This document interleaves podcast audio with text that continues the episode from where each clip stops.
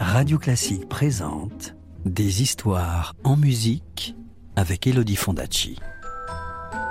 Des histoires, des histoires, des histoires.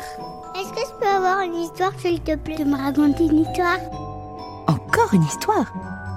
Tu te souviens que le prince était parti à la recherche de ses six frères, qu'un troll avait transformés en pierre? Sur son chemin, il avait sauvé un corbeau, un saumon et un loup, qui lui avaient promis de l'aider un jour en retour. Eh bien, voici ce qui arriva. Chapitre 2 Le cœur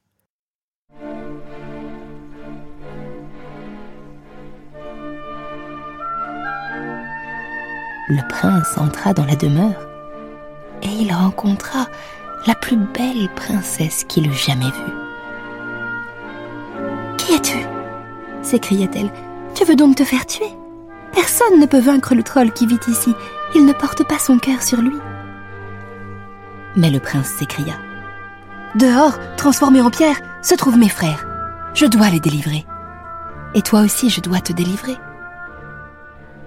La princesse réfléchit un instant, puis déclara. Soit, je vais t'aider. Cache-toi sous le lit. Surtout, ne te montre pas. Mais écoute bien tout ce que nous dirons.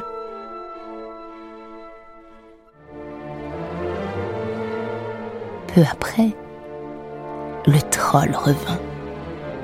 Hum Ça sent l'humain renifla le troll.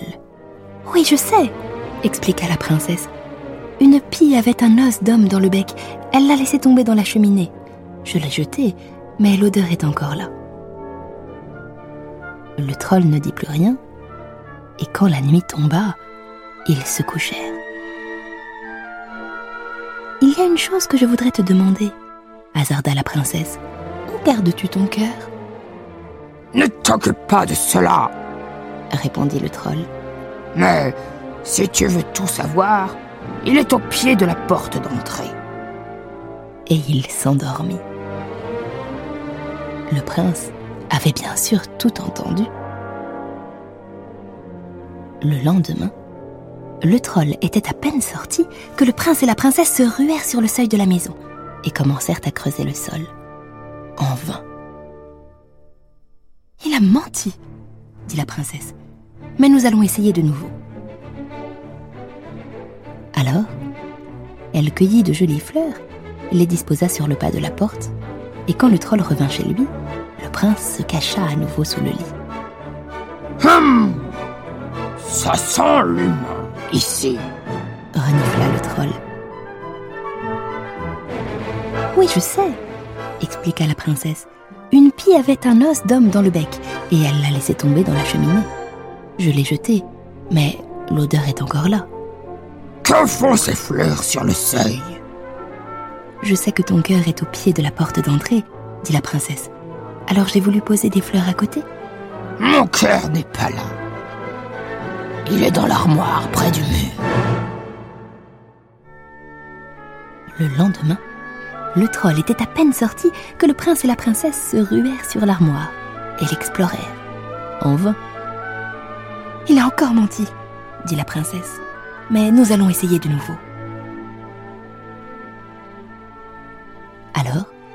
Elle cueillit de jolies fleurs et décora l'armoire. Et quand le troll revint chez lui, le prince se cacha de nouveau sous le lit. Que font ces fleurs autour de l'armoire Je sais que ton cœur est dedans, alors j'ai voulu poser des fleurs à côté, dit la princesse. Mon cœur n'est pas là. Il est loin, très loin, dans une île au milieu d'un lac. Au milieu de cette île, il y a une église. Dans cette église, il y a un puits. Dans ce puits, il y a un canard. Dans ce canard, il y a un œuf. Et dans cet œuf, il y a mon cœur. Et il s'endormit.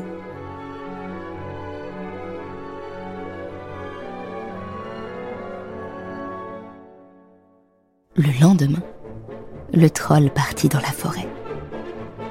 Il était à peine sorti que le prince fit ses adieux à la princesse. Dehors, l'attendait le loup. Après un très long voyage, ils trouvèrent un lac avec une île au milieu. Le loup sauta dans l'eau avec le prince sur son dos et il traversa le lac. Alors, ils arrivèrent devant l'église.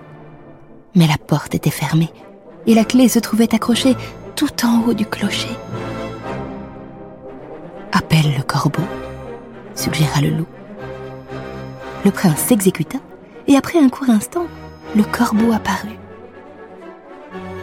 Il saisit la clé et il la donna au prince. Dans l'église, ils trouvèrent le puits avec le canard au fond. Le prince parvint à attraper le canard avec une corde, mais au moment de le remonter, l'œuf sortit du canard et tomba tout au fond du puits. Oh non s'écria le prince. Mais le loup suggéra Appelle le saumon. Le prince s'exécuta, et après un court instant, le saumon jaillit dans le puits, se saisit de l'œuf et le donna au prince. Alors, rapide comme l'éclair, le prince brisa l'œuf et prenant le cœur, il l'écrasa entre ses mains. Et au même instant, le troll hurla et mourut. L'instant même, les princes et leurs fiancés furent délivrés. Le plus jeune prince chevaucha le loup jusqu'à la demeure du troll et il retrouva ses frères. La princesse prisonnière du troll accepta bien sûr de l'épouser. Et tous repartirent vers le royaume de leur père, qui les accueillit avec bonheur et qui déclara que les noces de ses sept fils seraient célébrées le jour même.